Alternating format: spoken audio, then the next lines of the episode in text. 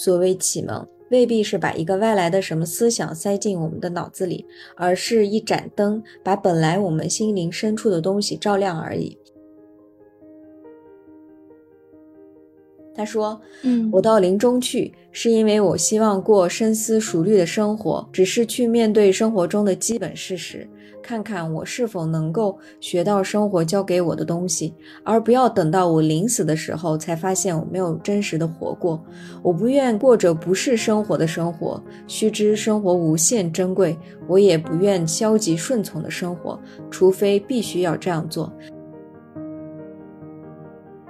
我就会有一个疑问啊，就是比如说啊，我的生活在一个偏僻的一个小乡村，然后我没有看这个文学的书籍的时候，我觉得可能生活也就是这样，我也就这么过了。但是当我去看到有很多种可能性的时候，一方面会扩大我的眼界，会发现新大陆；另外一方面也会增加我自己的痛苦。就是我明明可以有更多的选择，但是我此刻好像是没有办法去完成。然后就感觉，如果他没有读这些书，如果他真的没有受到基丁老师的这些启发的话，是不是可以说，至少他还能活着？就是你和你打开书的时候，它就是能够治愈你，给你。得到疗愈，因为它就是有一种跟你共情的感觉。你合上书以后，它就不存在了，因为它跟你的现实状况确实有很多不一样的地方。你没有不可不可能办法去复制那个文学作品中的生活。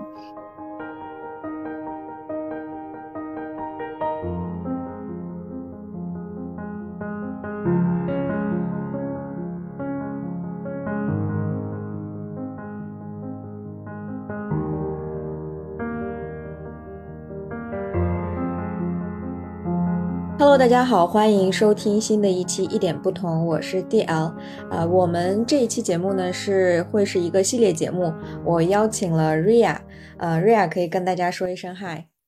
Hello，大家好，我又来了。对，以后就是我们的常客了。啊，我想跟 Ria 就是做一个系列节目，去聊一聊我们所看过的书，嗯，还有电影。或者是视频纪录片这一类的，因为我们私底下也会聊很多，也会在我们群里面跟大家有热烈的讨论。我觉得一些比较有意义的话题，如果定期的这样录制起来，然后嗯送给大家一起去收听的话，我觉得大家也会很喜欢。包括我们自己在讨论的过程当中，可能还会有一些更深刻的体悟吧，我是这么觉得，所以想。以以一种记录的方式，不要让我看过的比较好的这些内容就这么过去了。我们这一期的主题是文学的启示，然后我们选择了有三部电影，一个是《死亡诗社》，嗯，还有一个是《与玛格丽特的午后》，嗯，第三个是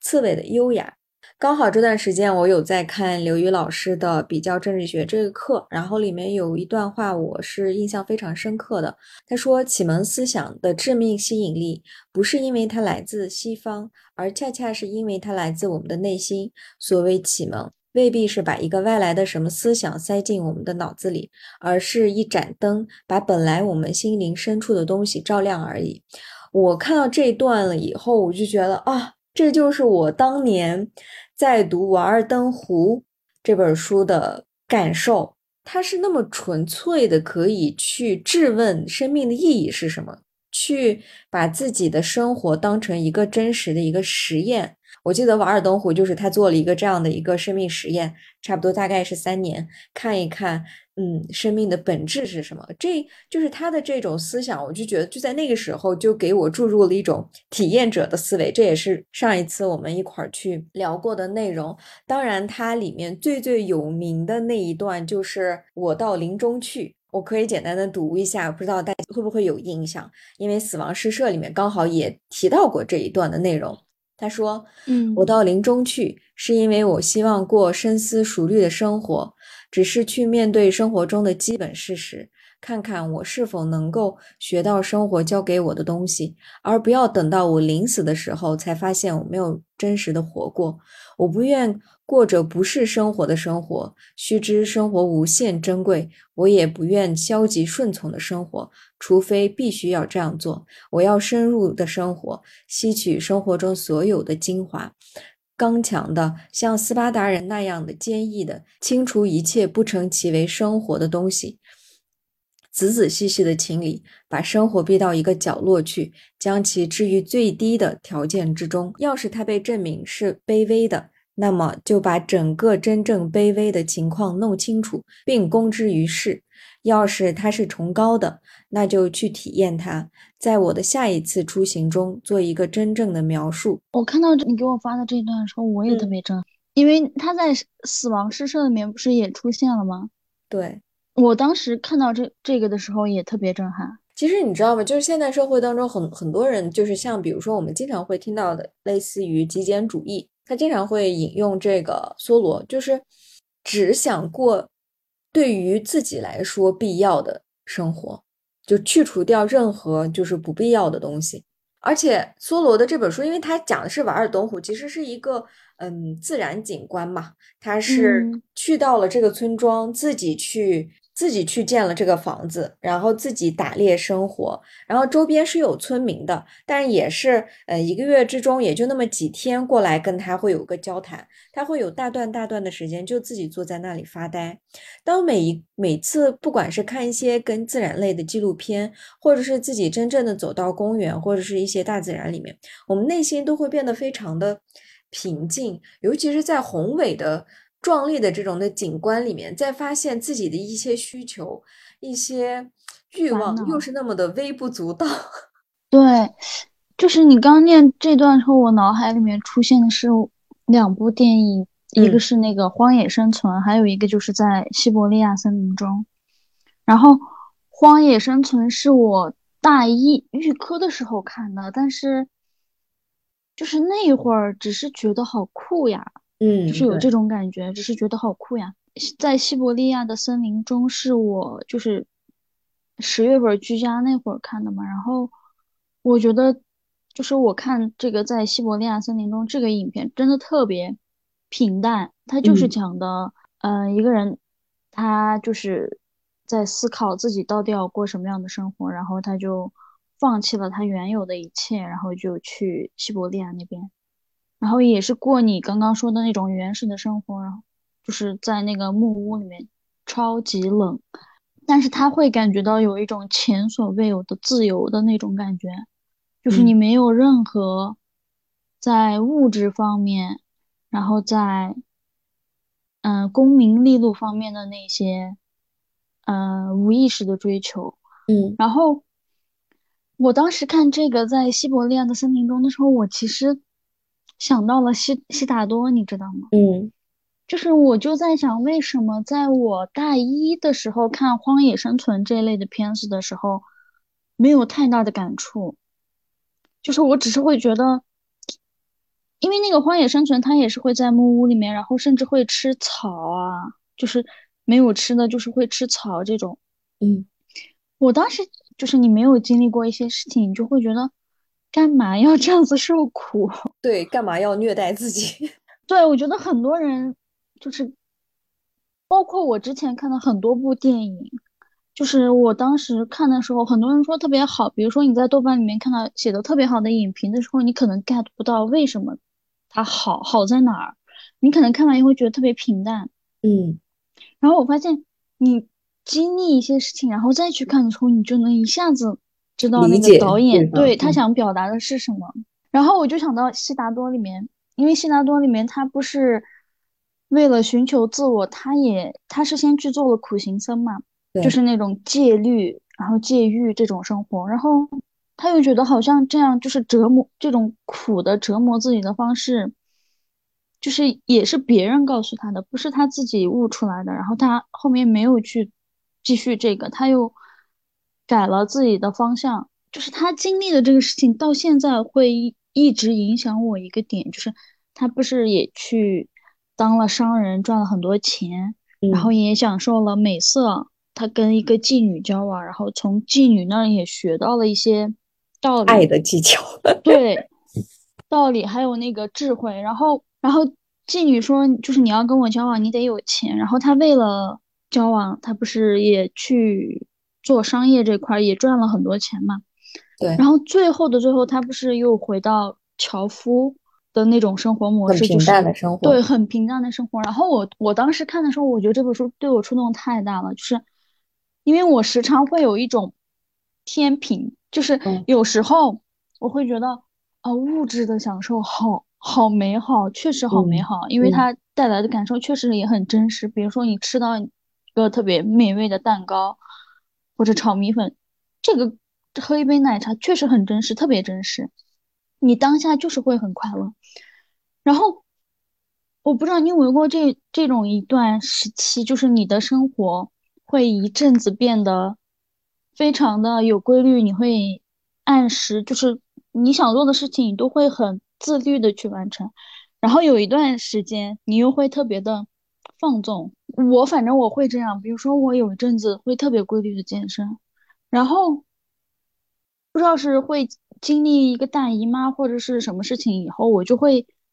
我知道我在放纵，但我还是会放纵那种感觉。然后我这个时候就会想到悉达多那边他那个情景，我就知道我只有放纵放纵到一定程度之后，我又回会回到原来那个模式。嗯，你说这个，我心里面就想到的是什么，你知道吗？就是呼吸，呼吸就是有规律的收缩，就是你的肺嘛。就有段时间你的能量是收缩的，然后收缩一段时间，你就你就想宅在家，你就不想见人，你就想躺着，你就不想去做任何消耗你能量的东西。然后另外一段时间呢，你就是就是开始张开了，然后你就呼出去，然后吸进来，就那种感觉。然后那段时间你可能就是非常积极阳光，然后也很。社交啊，跟很多的朋友去见面，去写很多的文章，然后你又变得特别爱说话。对，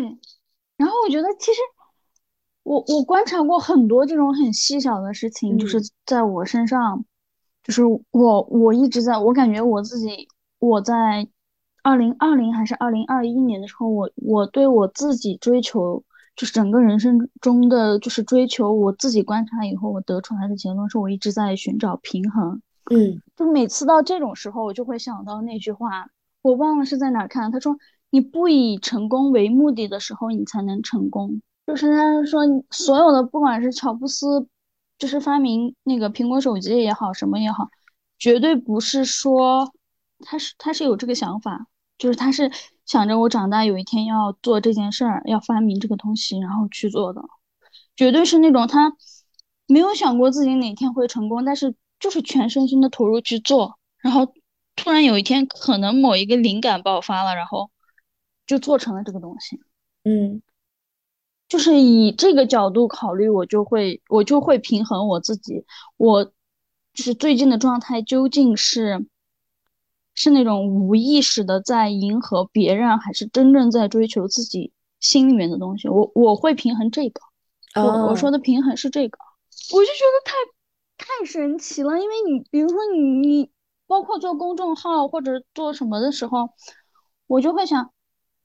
就是你应该有过那种感受，就是你看完一部电影或者看完一本书特别激动，然后你坐下来一股脑的写出来了那个东西。然后那个那个东西其实是最好的，对，就是你没有经过加工，特别真实的，不管它是否有就是偏激的或者什么样的地方，但是它是特别真实的，是特别进入到那种心流的状态嘛，就是就是你只是一个变成了一个工具人，然后那个灵感就是通过你这个人，就是把它给变变成了文字，然后被输出出来了，这种感觉。对，然后。反而就是你你你越是想到这个有没有人去看呀，这个阅读量是多少，就是你一想到这些东西，然后这个东西我我就我自己感觉就是不纯粹了，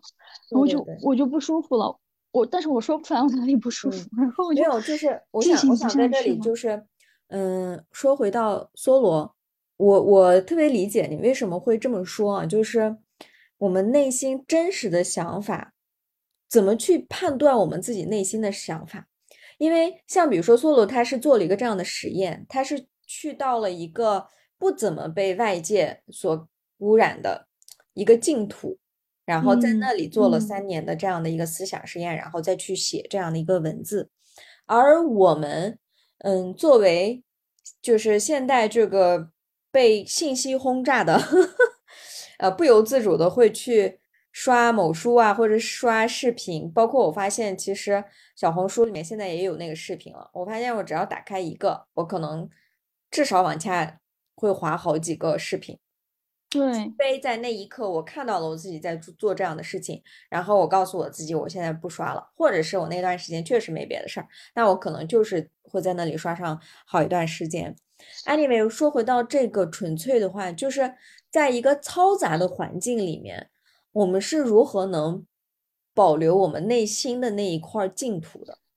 嗯，这也是我觉得在《死亡诗社》这部电影里面在讨论的一一个话题。因为，呃，如果大家都看过《死亡诗社》，这是一在一个精英学校吧，男子的精英学校，然后这个学校的去升学率也非常的高，去这个常常春藤大学的。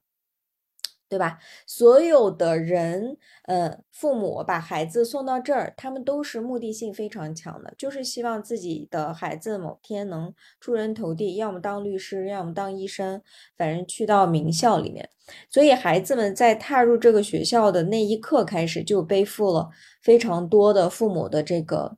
期望吧。可能他们从小也都是这样。包括就是拍这部电影的那个时代，刚好也是，嗯，这个美国经济迅速发展，嗯，所有人都在就是，嗯，以挣钱为目的嘛，就是消费主义盛行的一个时间，其实跟我们现在所说的内卷的时代是非常一致的。那在这样的一个，嗯，外界外在的环境里面，大家都是拼着命的向前冲，那就在这一刻。那个 基丁老师出现了，出来了一个有一点非主流的，跟其他老师不太一样的一个老师，给他们上的第一堂课是诗歌鉴赏，然后让他们，我记得印象最深的就是他们让他们去打开他们的这个书，然后把那个诗歌鉴赏的 标准让他们把那个撕下来，直接扔掉。但是他是先让他读，然后他不是按照那个横横纵坐标，然后。一个标准的诗歌应该是横坐标达到什么程度，纵坐标达到什么程度，然后最后面积是多少？这种去判断这首诗到底好还是不好。对，所以其实我觉得就是基丁也是在给他们创立一个净土，就是在这个净土里面没有标准，唯一的标准就是你内心的感受。你读这首诗，你的感受是什么样子的？对，这是特别宝贵的。这个就。这个就就突然想到，我们上一期就是之前聊的那个播客里面想到，就是给任何事情套一个模板，然后用这个模板去套这件事情。嗯，然后我当时看到这块时候也是特别震惊，我觉得像文学、艺术还有诗歌，这个怎么可能会有模板？对，包括现在，其实我们很多人就是会分享书单嘛，嗯，而且我们这一期节目也是变相的一种推荐了，就是推荐阅读或者推荐观看，对不对？但是真正能领悟它里面的，真正体会它里面的这些内容，可能我们每个人的感受都不一样。包括，嗯，在听这个音频的人，如果你是一个大学生，那你现在的感受和。再过十年以后，到三十加之后这个年龄再去看同一本书或者同一部电影之后的那个感受是完全不一样的，不一样。嗯。然后我觉得文学其实还有一个特别奇妙的一个一个作用，就是一个它有一个东西，就是一千个哈姆雷特。对对对，一千个人读，一千个人读哈姆。对对对，就是这种感觉，就是。就是如果你从这一个电影一个两个小时的电影里面，你只要有看到过五分钟或者三分钟，跟你有过类似经历的地方，其实你都能，就是你都能感知到，你都能说出一点这个电影对你有什么影响。然后我觉得，然后每同一部电影对同一部电影、同一本书对每一个人的影响都不一样。然后当你把这些东西分享出来的时候，我觉得那那个是最最好玩的事情，就是最美妙的事情。就是我，比如说我们看一本书，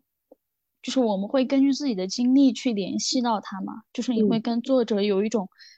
一对一，就是把你们的经历重重叠的那种过程。然后，但是你合上书就没有了。然后，当你合上书，或者是你们有一堆人去讨论你看完这本书或者电影有什么感悟的时候。我就感觉你又一下子视野打开了，就是那，就是听别人讲他看完以后有什么感悟，尤其是不是那种假大空的感悟，不是说啊这个电影好好呀，或者是这个电影好打动我，就是这种，我我不会感觉到什么，我不会被说服。我发现我就是这样的人。如果有一个人分享一本书或者是一个电影，是根据他某一段经历，他说我看完这个电影想到我。某一个经历，然后这个特别打动我，说我就会绝对会被安利，我就会去看。嗯，因为那是真实的，就是因为我们之前也有讲过，就是嗯，人类的不管是痛也罢，爱也罢，我们大部分人都是相似的，只是可能程度不太一样。那我们引起共鸣，既然这某一部电影会打动某个人，呃，让他在实际生活中产生一定的连接的话，那或许就这一点。是变会就会变得如此的真实，嗯，这也让我想到，就是我作为英语老师嘛，我们经常会嗯引导学生去做这个口语的时候，我们总会说你你说了一个观点，那你肯定是需要用一个实实际的例子去证明或者是支撑你的这个观点。那对，比如说我写作，对对对，比如说我喜欢某个电影，那这个电影。的到底哪一个部分是跟你有有有连接感的？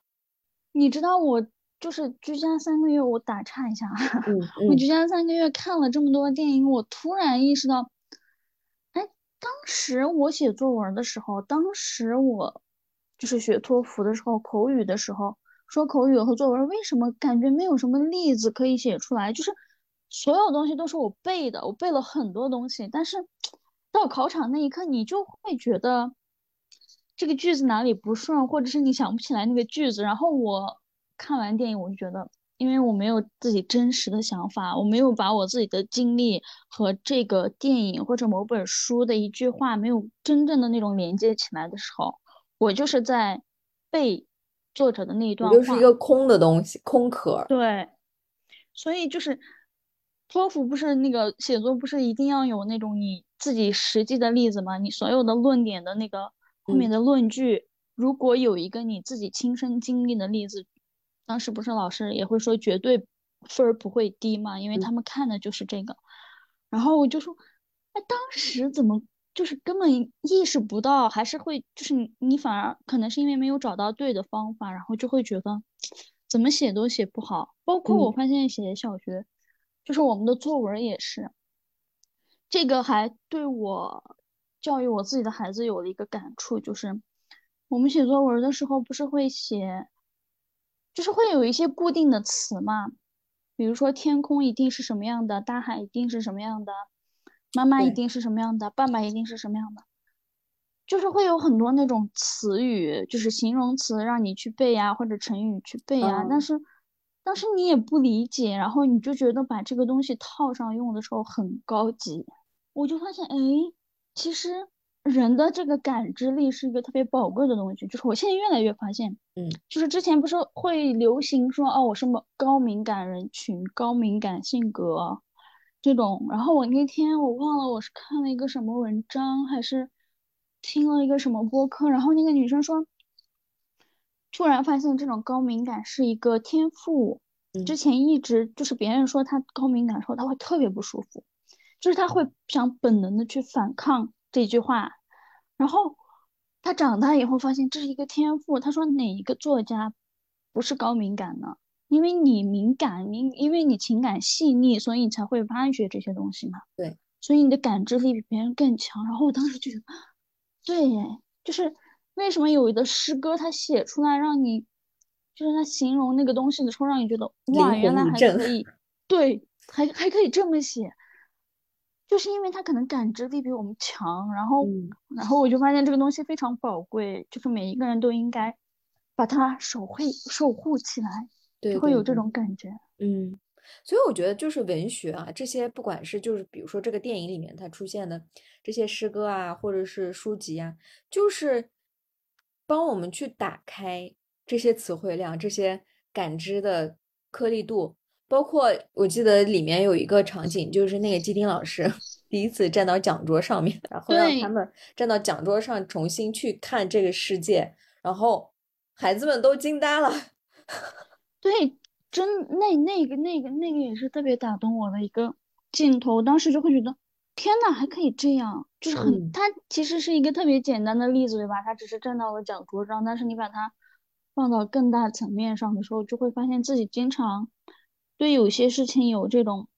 偏执的想法的时候，就是陷到那一个单一的思维里去了，就是一定嗯要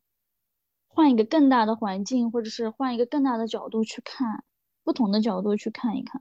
对对对，这这个其实也特别像我刚刚说的，就是你读完一本书，然后不同的读者坐到一起去交流这本书的感受。嗯就比如我们俩交流同一本电影对我们的同一部电影对我们的感受是不一样的。然后如果是有十个人、二十个人、一百个人，其实你你这个时候你的思路和角度就打开了。而且而且，我觉得电影和书籍，它说会变成一个媒介，因为，嗯，我们其实每一个人看待某件事情的这个，由于我们自己的个人经历呀，嗯，所，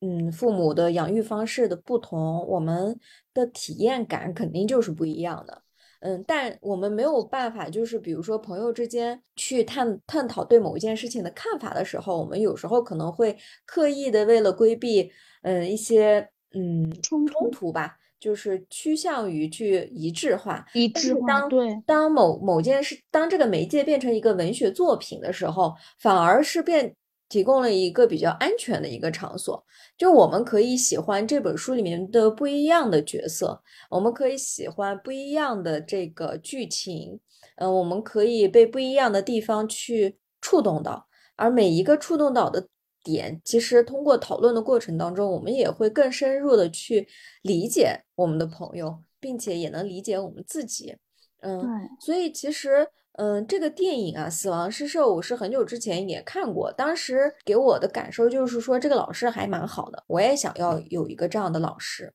但是现在就是，嗯，最近重新看，其实最给我最大的一个震撼，除了我前面说的这几个点以外，就是男主那个 Neil，他最后自杀了，在那一刻我是非常心痛的，因为他终于发现，就是也确认到自己是有这个天赋和热热情，想去表演，也被别人认可了，就是全场观众站起来就给他鼓掌。嗯，但是他回到家里以后，他的父母就说不行不行，你要走火入魔了，然后你还不如去哈佛，然后去呃参军，对吧？嗯，你必嗯须得走这个。他以为他得到了这样，本来 Neil 本来以为他当他获奖了，就是他爸爸看到了他的天赋之后能放他一马，没想到就更逼得更狠了，而且他当时也冲着他爸去喊了那么一两句，但他爸爸去追问，那你说吧，你的感受是什么？你想干嘛的时候，他已经没有任何的力气了，并且绝望，最后选择了自杀。而更可恶的就是他爸爸，嗯，选择就在他孩子自杀的时候，他也第一时间把这个责任推向给了基丁老师。如果你没有启发我的孩子，如果你没有引导他的话，他还是我原来的那个 baby boy。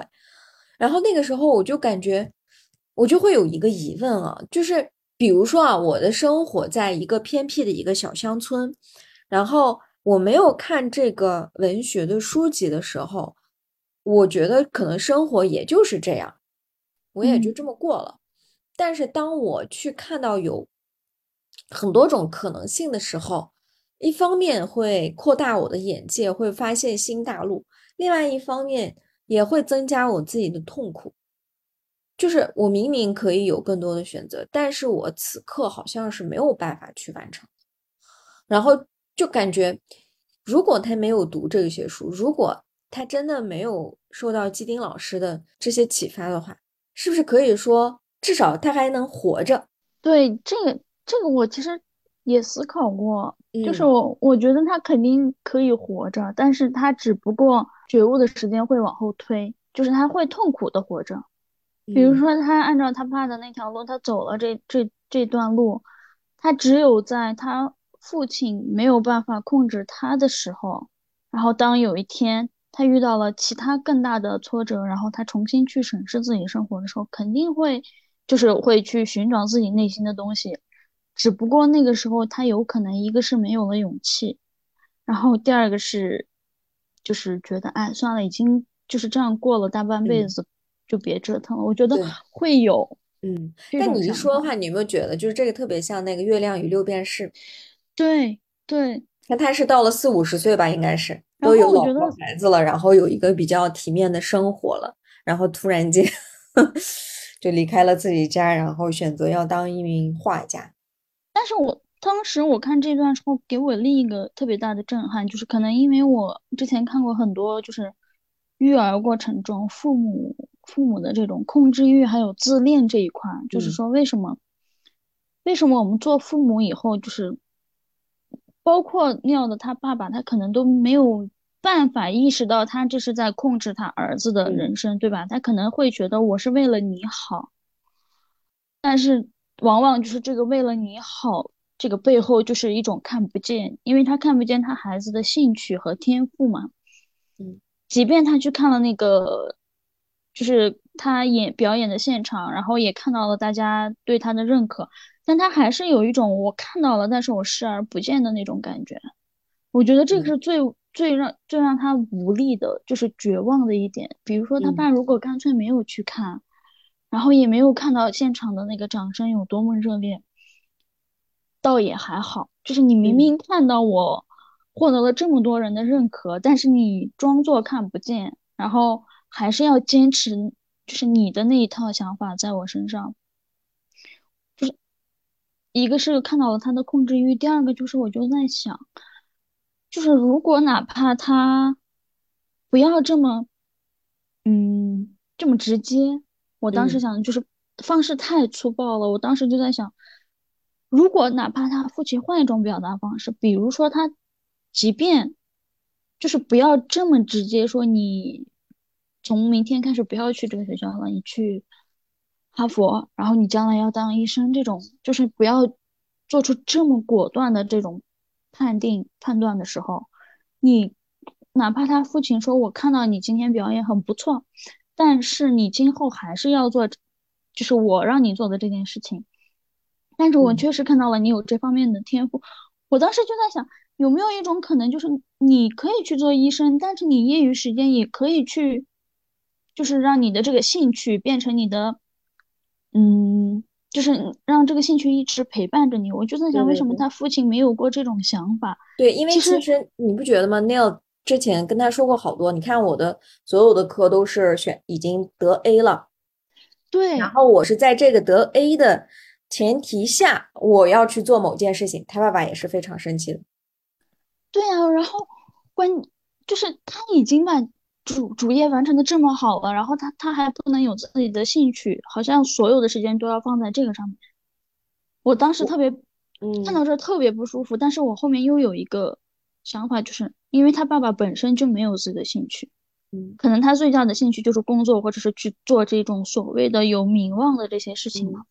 而且我我我看到的是什么呢？就是说他爸爸害特别害怕他儿子的失败，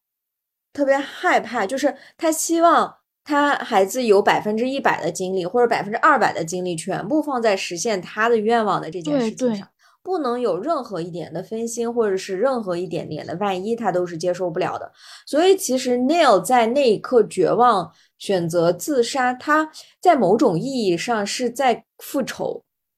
你你你既然不让我去干这件事情，那我就把你最大的愿望就扼杀在这儿的那种，感觉。当时看的这一部太痛苦了，真的太痛苦了，嗯尤其是就是你自己也当了父母以后，然后我我当时不是也分享了，就是哪怕就是他爸爸在，他爸他爸是一个当官儿的，对吧？就是也不是，他爸爸是那个学校的老师。嗯，对我就说，就是那种很很传统的那种老师嘛，就是嗯觉得就是你所有的精力都应该放在学习上这种。对，也也有，我们现在也有这种很传统的家长嘛，就是你所有的精力都应该放在学习上，或者是就是成绩上。然后你一旦有了一些新新的兴趣爱好，家长就会非常的紧张和害嗯怕，嗯，好像这个事情一定会把你的学习成绩给拉下来。但是他们其实还有一个角度，这个是就是反而这个事情会给你的学习有一个新的动力，或者是给你的嗯学习有一个新的就是影响，新的视角吧，是不是？新的视角。对，嗯，但你知道吗？就在那一刻，我比较，另外一就是在那，嗯就是他爸爸给他宣布，就是说你要去参军那一刻，就是他绝望的那一刻，他坐在那儿，他妈妈的这个角色，你有没有注意过？就他妈妈嗯特别可怜兮兮的坐在他跟前，就说实在抱歉，就是，然后 Neil 是给他妈妈说了，我今天表演的非常好。他妈妈什么都没有说，说你赶紧去休息吧。然后他，然后 Neil 出去了，他妈妈回到回到卧室里之后就哭了。其实他是能感受到他儿子的痛苦的，他也不想他爸爸去施暴吧。哎，我但当时但他也没有去参与到这个这件事情里面。对，我我当时是在想，是他本身想参与，但是没有能力呢，还是他有能力，但是他没有参与呢？就我在想，他妈妈是做什么的？嗯，应该都是家庭主妇，但但我个人我感觉就是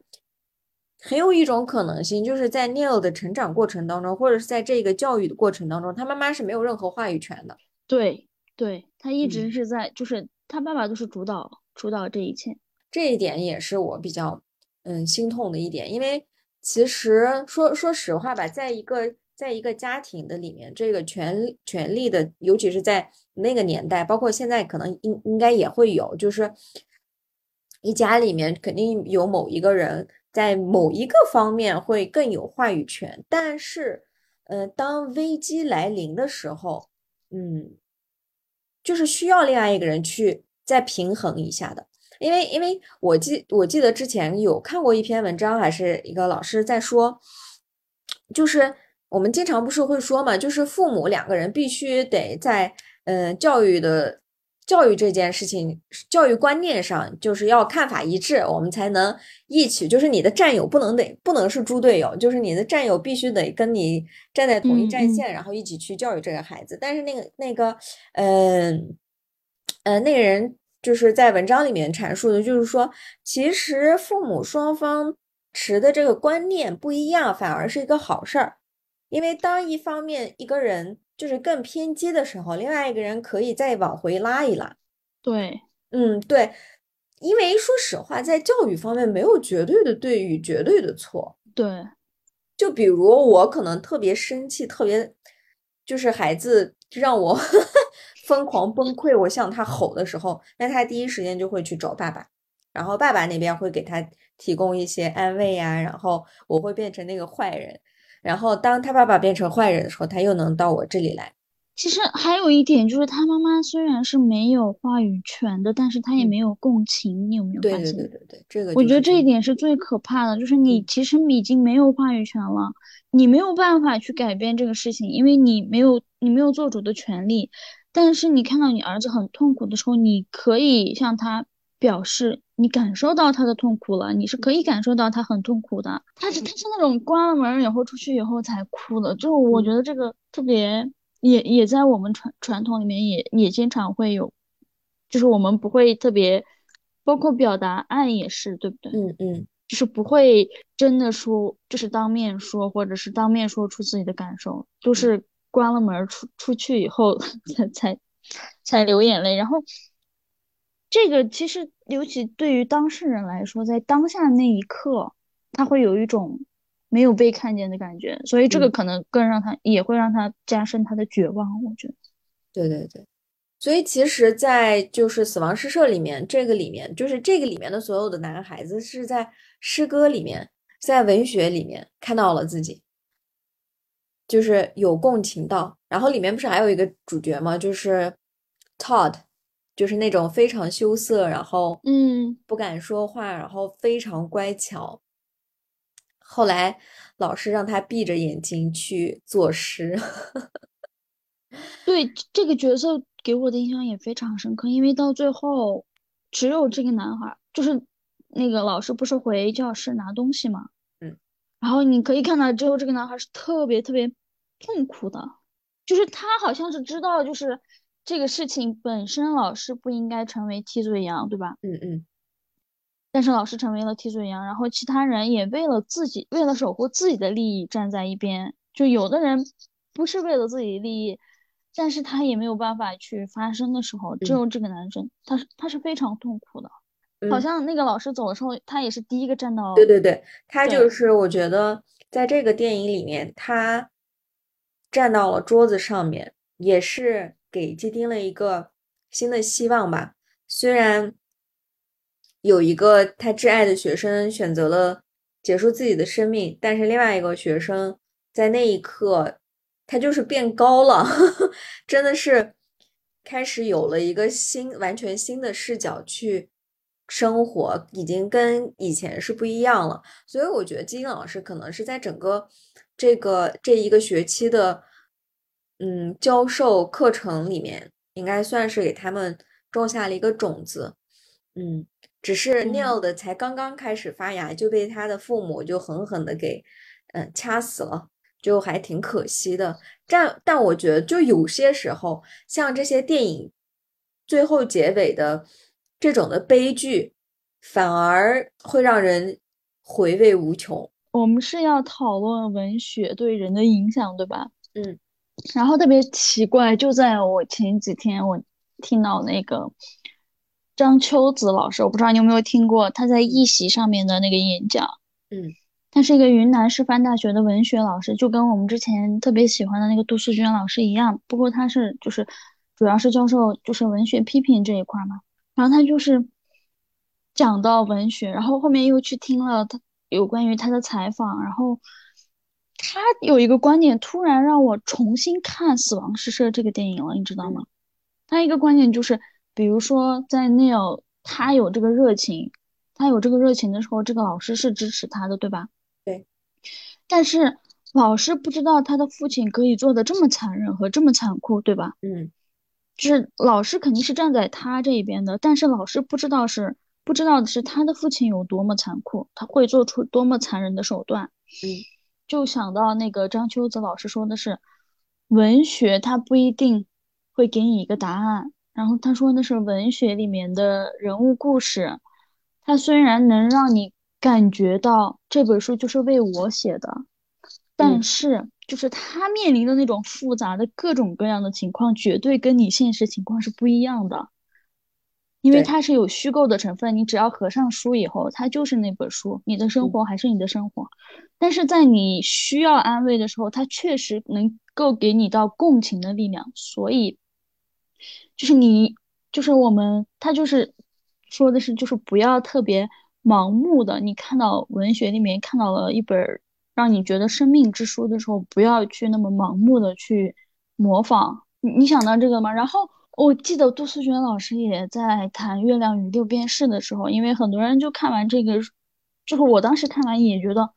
我才不要就是去做这些我所谓的不喜欢的那些就是朝九晚五的工作呢，我就要追求我自己的梦想。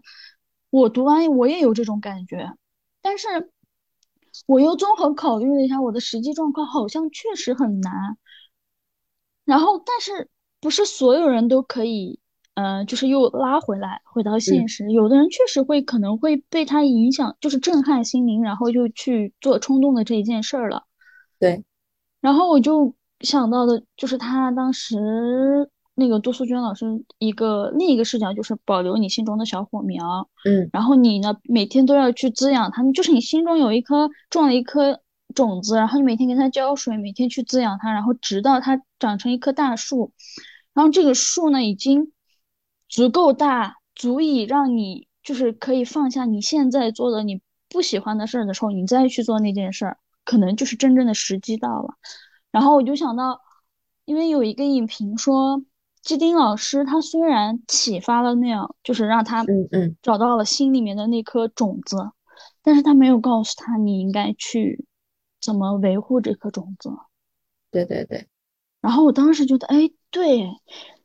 就是这也这也是为什么他会成为替罪羊。我就想到，就是因为外界的，就是不知不了解真实情况的人，他们就会觉得是老师怂恿的呗，是嗯老师让他去这么干的。其实老师什么都没做，对吧？对对对，是哎你 Neil 他自己嗯感受到了，嗯老师嗯什么都没做，他只是按照他认为的那个正确的方式去教书了。然后有有一有的学生可能就跟上其他我们，比如说同一个老师上课，有的学生就会觉得这个老师讲特别好，他有启发到我。可能有的有的学生就会觉得啊还行，跟其他老师差不多。其实就是老师什么都没做，只是我们他的某一句话击中了我们内心的那个种子。但是这个时候，就是我们那个时候不是因为都会都会都比较小嘛，就没有经历过很大的事情，我们确实会容易冲动。然后我当时看到那个影评说，尿就是基丁是个好老师，他确实激发了尿中的心中的种子，但是没有告诉他要怎么维护他，嗯。然后悲剧就产生了。对你，你这样的话，我咋就想到里面的一个场景，就是 Neil 跟他说，嗯，尝试着跟老师说他爸爸有多残酷，然嗯后，呃，基丁不断的去推他说，你要坚持你喜嗯欢的对，你要坚持你喜欢，而且还推他说，就是你给你爸爸讲过你真实的是那个心里面想？法吗？哦，对他每一次跟他见面都说：“你给你爸爸说了没有啊？”其实很多时候就是我咋突然间就就想到那个女佣，我们以后可会聊到这个啊。对，这个情况真的碰只有当事人知道有多么复杂和多么的难。比如说，嗯比如说我跟你求助，我遇到了什么样的情况，然后你可能是过来人，然后你也给了我一个很好的一个视角和解决方案，但是那嗯个事事情真的是就是我没有办法做到，就是尤其是目前阶段我没有办法做到，可能目前阶段那他也没有办法跟他爸爸让他爸爸能听进去他的话，对吧？但确实很难，因为你劝的那个人，因为看不到那个 Neil 背后家庭的复杂性，嗯加上加上 Neil 本身也那个时候也是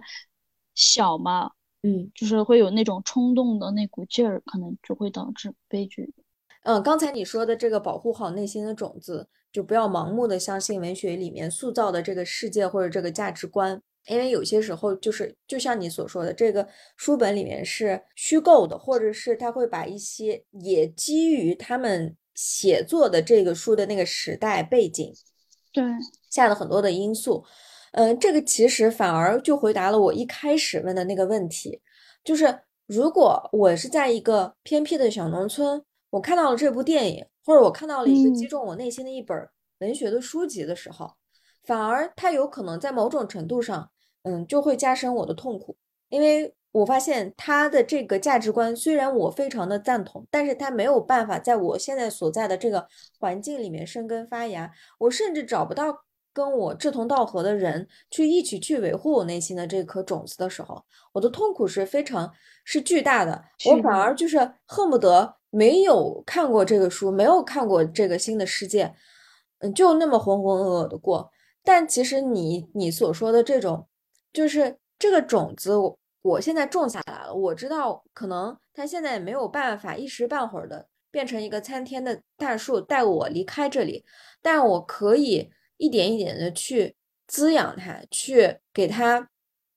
洒水，去关照它，然后对，在我自己的内心里面有一个这样的一个庇护所，就像刺猬的优雅的那个门房，它有一个自己的，就是关上门以后有一个秘密的书房。嗯，虽然他此时此刻自己的经济条件他没有办法去离开，他没有办法马上就告知于众，就说其实是我我是一个呃对，知书达理的人，我是读过万卷很多书的的人。对对对，他他受限于当时的那个阶层嘛，因为当时那嗯个阶阶级分裂很严重。他只要，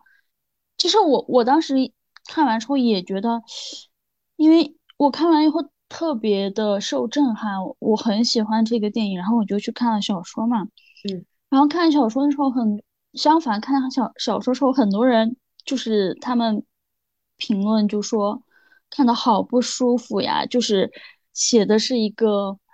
呃底层的阶级对资资产阶级的那种看不惯，各种看不惯，各种不爽，就是就会有人这样写评论，然后但是我看的时候倒没有这么觉得，在想为什么，然后后面就有一个人评论说。并不是他当时就是，并不是作者想要表达对资产阶级多大的愤恨，而是当时就是阶级很固化，很严重。然后你你如果暴露出来，你是一个读过很多书的人，别人会觉得你也太自不量力了吧那种感觉。嗯，就是别人会觉得你就是一个门房，你读那么多书干什么？你有点超过你自己的。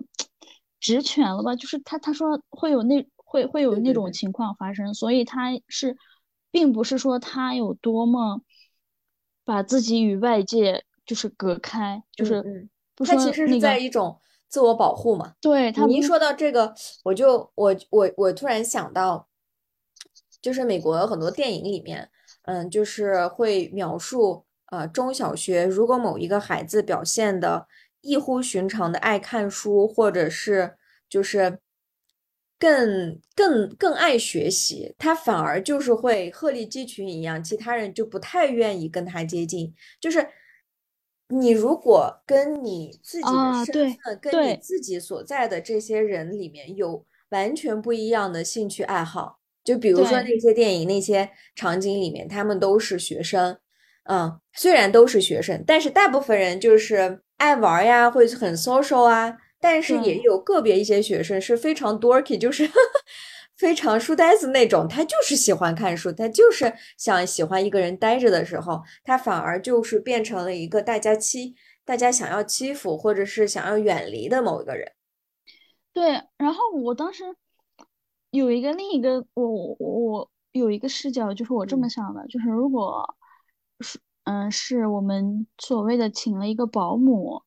嗯，然后这个，嗯，你家请到家里来的保姆或者那个叫啥小时工，嗯，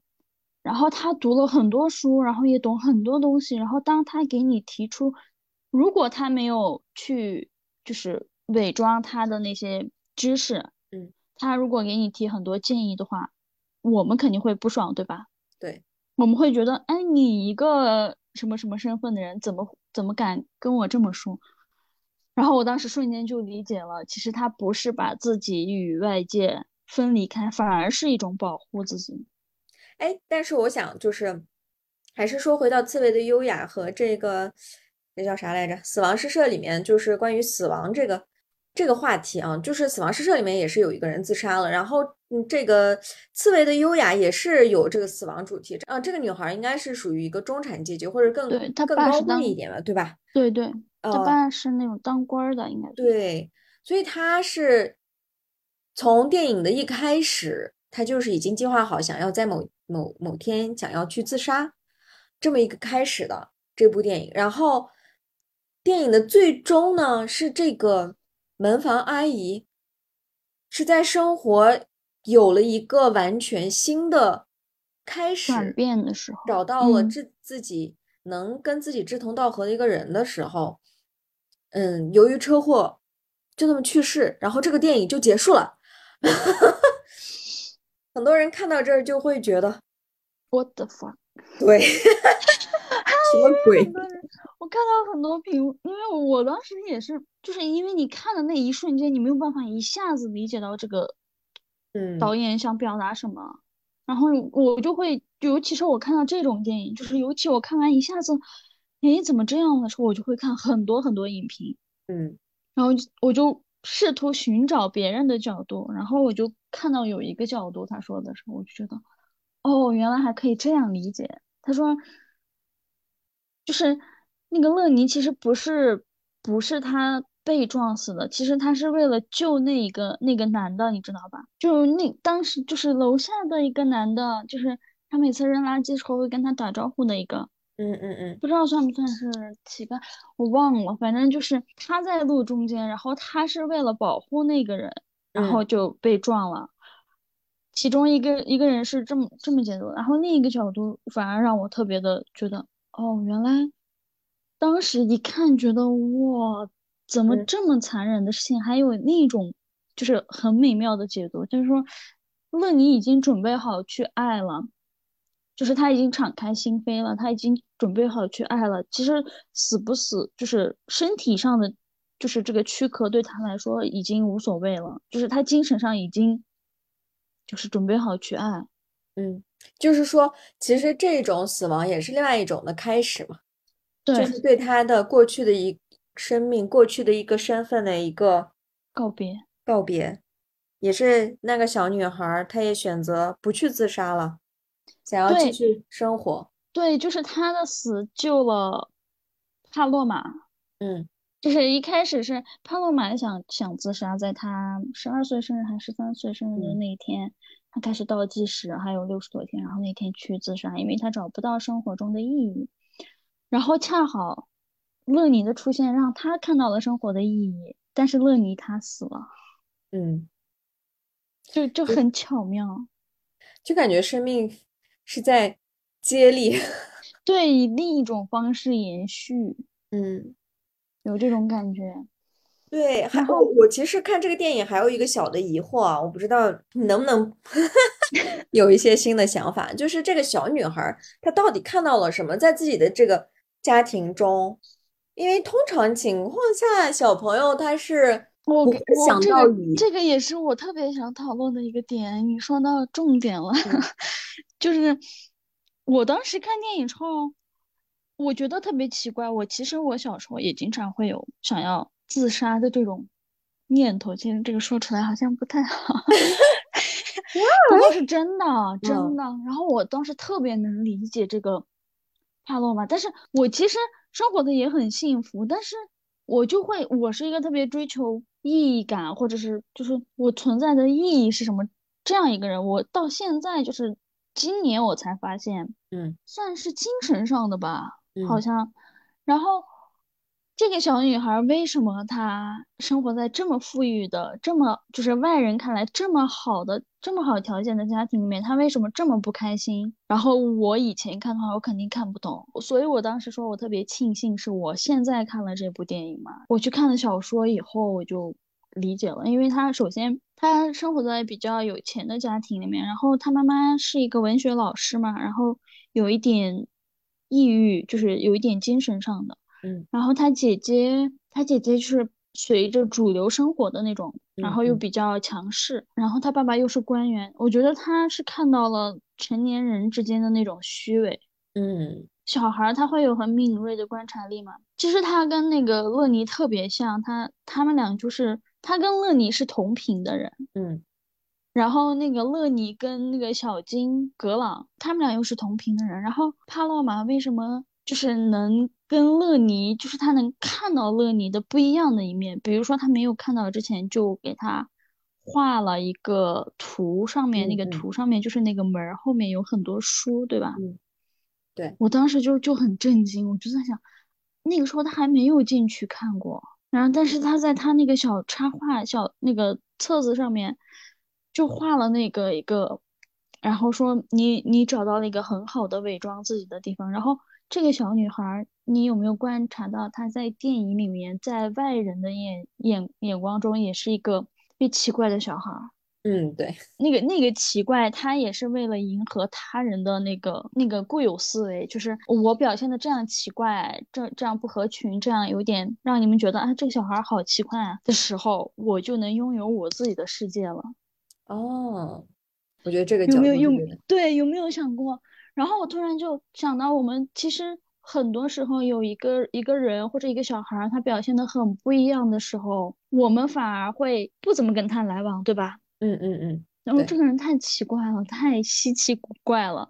然后你就觉得这个人很古怪，他性格很古怪。但往往这个可能是他的他的刺猬，就是张开刺的那个方式。然后他内心里面可能有一个你不了解的世界。但我发现每一个像这种刺猬这样的一个人，他很有可能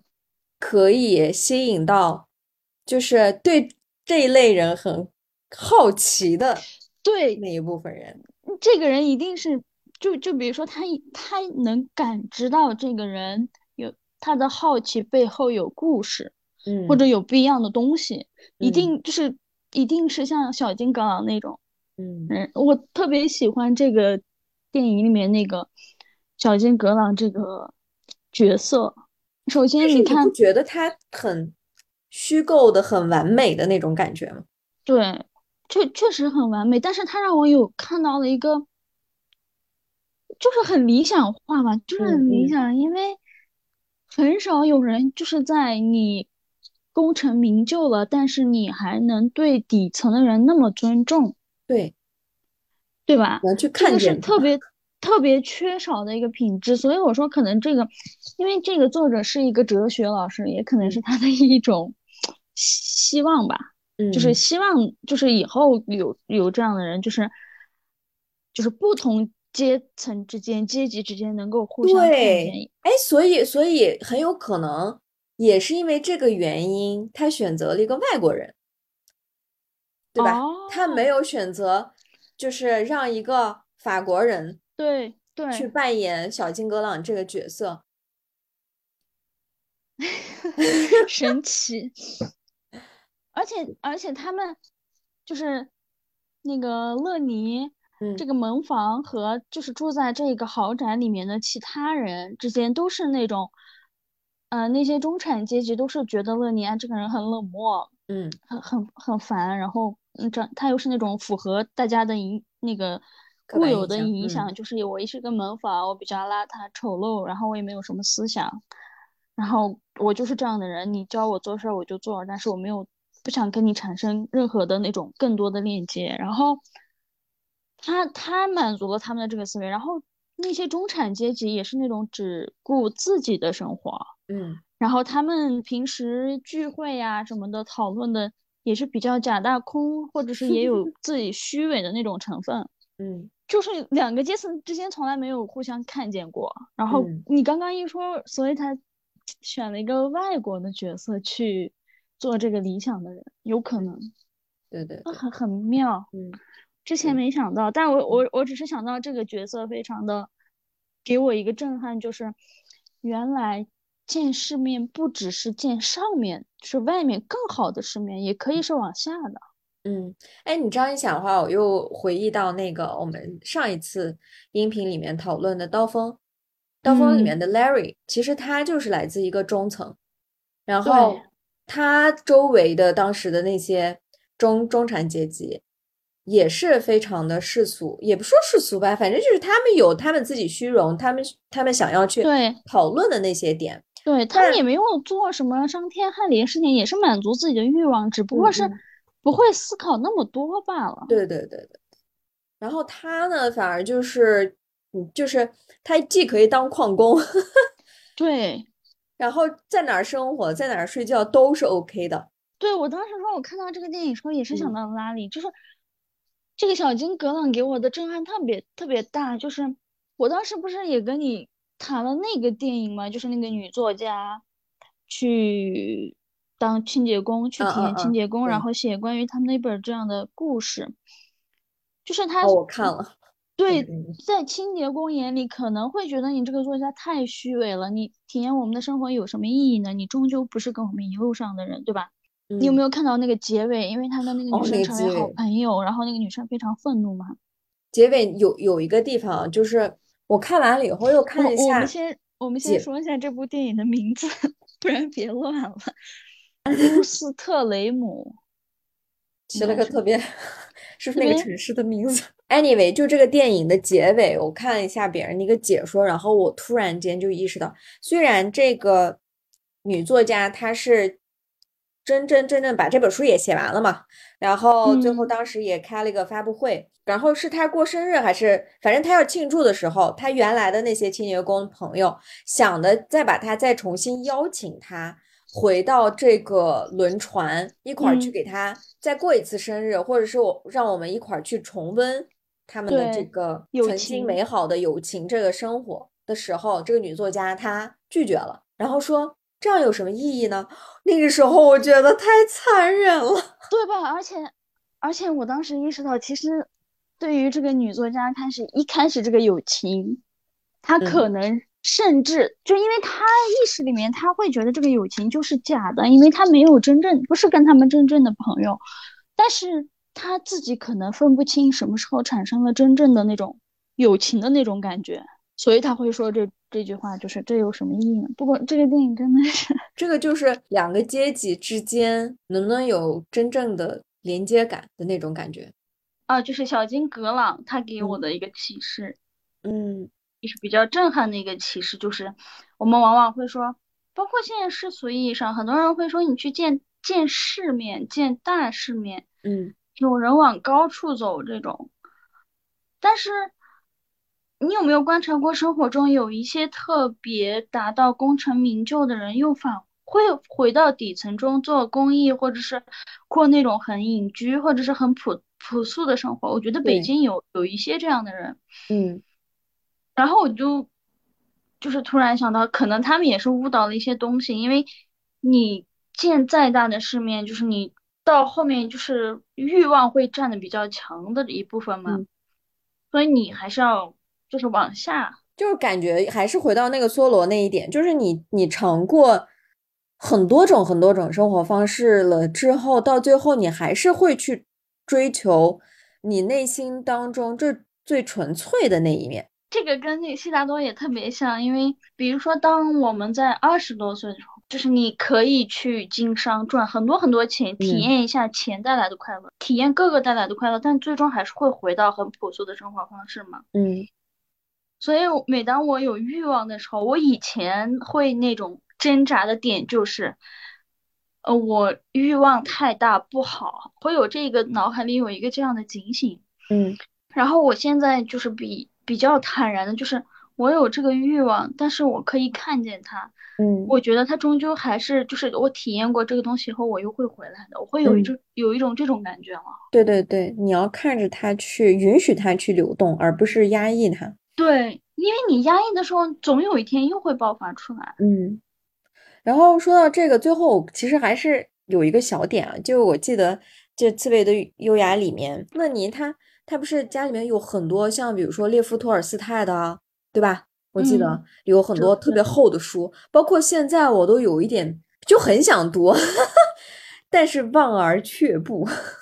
但我发现他有一些书，他是他他都可以随意的从里面去背背出来一些，对，我我给你讲，呃，你你说到这个，刚刚说到望而却步，我又嗯想起来，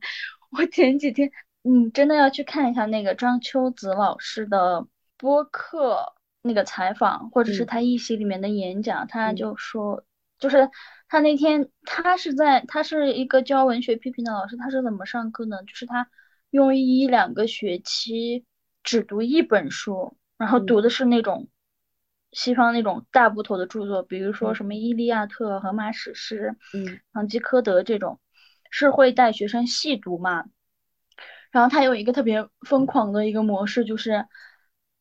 嗯、我随机点点一个人起来，你要嗯讲里面的一个情节，然后下一个人要接这个情节。嗯居然就是一两个学期以后，居然就这样就是读下来了，然后大家就不知不觉的把这个很大部头可能觉得都不会去接触的这种经典著作给读完了。读完以后，他们就反而对那种二所谓的二流作品，就是那种就是主流的那种东西，他反而读不下去那种著作了。然后他就他就引用了一句话，然后我当时听完特别特别特别喜欢。然后他说的是忘了那个哲学家的名字，他说的是他写了一本书诗，就是他的诗里面写的是阅读就像呃你打一个预防针，打一个疫嗯苗。嗯然后，如果你一开始打的疫苗是经典的著作，有人嗯给你引导，然后嗯就是带你走入了那个经典的著作的话，你就接受不了其他的疫苗。嗯然后我就想到，为什么就我我就突然想到，我预科的时候，当时对我影响特别大的西方文学的一个老师，他会带就是让我们去读，必须读，读完以后就是你上要要写这个方面，还要上去讲这本书，分析这本书嘛。我当时也是被逼着把《傲慢与偏见》、还有《简爱》、还有《呼啸山庄》这三本读完了。就是我就发现，我对于这就是你读完以后，你就对于这种名著里面的那种读起来很枯燥。但是它的每一个就是就是日常的那种叙述，嗯，都会在你生活中某一个某一个阶段呈现出来，嗯，所以他们就是名著被出版过 N 多年 的原因。对，读完这个，就是他说完这个，然后又说到了，就是有一个电影叫《华氏度四五幺》，我知道这个科幻科对科幻的电影，然后那个。电影就是会把这些就是烧书嘛，嗯啊，对，书烧掉嘛。然后，然后当时他形容他描述了那个书里面的一段话，他就说我们现在就像是蒙着眼睛去生活。嗯，为啥为啥会说蒙着眼睛生活呢？因为那个电影我那天我前两天去看了折，然后他他那个电影里面就是他会在 CCTV 九就是某一个电视的频道里面就。放那些他们想让你看到的东西啊啊啊！然后这个东西就是那种娱乐至死的那种状态，你看多了以后就变得很傻，你知道吗？然后又跟我们现在又特别像啊。然后就比如说抖音啊，各种短视频啊，就嗯嗯嗯，就看多了以后，就是也是会沉迷于那个，也就是很多老师都说过那个奶头乐嘛。所以我们看一个书，包括两个小时的电影，其实对很多人来说都很有难度。嗯嗯嗯。就没有办法长时间去集中注意力，所以对你，所以我们说回到这个大部头的话，就是比如说安娜安娜卡列尼娜呀，罪与罚啊，对吧？对对，非常厚的。所以接着那个就是，呃，阅读就像给你打一针疫苗，然后如果你打的是某一个疫苗，就就看你第一个打的是哪个疫苗。然后我就想到，其实。那个杜素娟老师的那个西方文学课嘛，嗯，他反而就是一个很好的指引，就是它可以是后续的疫苗。我之前的那个阶段觉得是文学，简直就是我人生中的后悔药，特别好，特别好那种感觉吧，对。然后就跟你说，我看完那个张秋子那个老师，因为他讲的他还是教文学批评的，嗯，反而。跟文学文学批评就是好像这个东西是你说特别好的时候，就有一个文学批评，然后去批评他，这也有不好的一个点呀。我突然感觉我的视角又打开了，就是他他说的，就是刚刚我们说的，嗯，就是你和你打开书的时候，它就是能够治愈你，给你得到疗愈，因为它就是有一种跟你共情的感觉。你合上书以后。它就不存在了，因为它跟你的现实状况确实有很多不一样的地方，你没有不可不可能办法去复制那个文学作品中的生活，但是它强大的力量就在于它是有一种共情的感觉，嗯，它会给你给你一些光亮光，就让你能看到你之前看不到的东西，对，我觉得这这这是最厉害的，然后。不要为了解决生活中的某一个困难，去把希望寄托于一本书。嗯嗯，其实这也是为什么那我们读了非常多的工具类的书籍，我们还是过不好自己的一生。对，但其实我我是现在在回想，嗯，这句话的话，我觉得我们去看这些文学，就是看，嗯，别人给我们构造的这些的故事，不管是科幻类的呀，还是这些过去的这个。呃，小说啊，它都是以人性为它的基础去建立的很多的东西。我觉得这个东西它是就像我刚才所说，它是给我们这些光去以不同的视角去看待我们的生活，嗯，又以不同的视角去看待我们的自己，嗯，就在这个过程当中，可能我们能。嗯，真真切切的去生活。那至于能不能更好的生活，相对什么来说，什么才是更好的生活？这个我觉得是另外一个议题。关键还是你能纯粹的活在就是此时此刻，嗯，再回到自己的生活当中，细细的品味自己生活的这个能力吧。我觉得这个是嗯特别重要的，也是你刚才所说的，就是打开我们的知觉，打开我们的感知能力。对，然后我突然想到一个比喻，就是嗯它能给给的东西特别像一个特别像一个花洒，就洗澡的时候花洒不是有时候会堵住吗？对它，不是有好多好多孔吗？然后有时候嗯会堵住，然后这个文学的作用就好像是把那个孔给疏通了，然后它就会像一个，就是浇水的时候，它就会有不同的孔里面流出水，然后就可以滋养你心中的那个小种子。嗯，真的好美好呀。好，呃，那我们这一期就到这儿了，希望大家都能找到，嗯，属于自己喜欢的那个文学作品或者是电影。如果大家有一些，嗯，希望我跟瑞亚一起去讨论、去深度分析的电影或者书籍的话，也可以跟我们留言。嗯，这个希望我们未来可以持续做下去这个栏目。对，然后如果我们今天聊的有某一个点触动到你，然后去让你去看了这个电影，然后看完以后有很大收获的话，我觉得是特别好的一件事儿。但是嗯如果你看完以后，你仍然觉得我没有你那么深的思考的话，我觉得也不用着急，因为总有一天在你人生中某一个阶段，你会找到属于就是像那种为你所写的或者为你所拍的那种电影。所以我觉得，其实有些时候我真的特别感知和满足生活在嗯这个时代，我可以随意的去阅读我自己想要看的书，嗯，想想要看的电影。嗯，有时候你知道吗？我我 就有点控制不住自己了。我有时候就感觉，哎，我即使是生活在一个很偏远的地方，我带走我的这些书籍，我带走我的这些 资源，然后 我也能活下去，对吧？对我也能活下去。对我，嗯我在那个时候就有一段时间，我有一个这个想法，就是如果哪一天我得了什么病，然后就是就是不能，就是卧卧在床上没有办法行动的时候，我觉得只要给我一个，给我电影或者书。我就会觉得不无聊，我就会觉嗯得我还是可以继续活下去。你有了感知力这个东西的时候，它就是你的天赋，你知道吗？它就是你的创作源泉，你就可以跳出那个环境，或者是把你感受到的一切，把你的一切感官打开，去把那个东西给写下来，或者另一种方式呈现出来。嗯嗯，那这就是一个其实其实我感觉像像比如说今天我跟你一块儿录的这一个多小时，快两个小时的内容，让我让我感觉都特别的兴奋，因为我们有时候自己聊的时候都是只只言片语，呃，你说一点我说一点，但但真正的连线，然后。这种视频的形式，去深刻的去聊某一个某一部电影或者几个作品的时候，我发现，哦，天呐天呐，就一下子，对吧？就是有那种颅内高潮的感觉，而且这个感觉一定是我。你刚问我写了没有？说其实我昨天看了一下，但是我没有写。包括我嗯刚刚在就是今天在连线之前一直在犹豫要不要去梳理一下，但是我又觉得前两次我跟你录的时候，嗯包括上一次录的时候，录过播客的时候都没有梳理，完全是那种。先聊一下自己的事情，然后自然的进入那个状态。有些话，有一些想法，都是在那一刻产生的，你知道吗？嗯嗯嗯。这一期我们其实本来计划的是三部电影，但是最后我们因为聊得特别深入，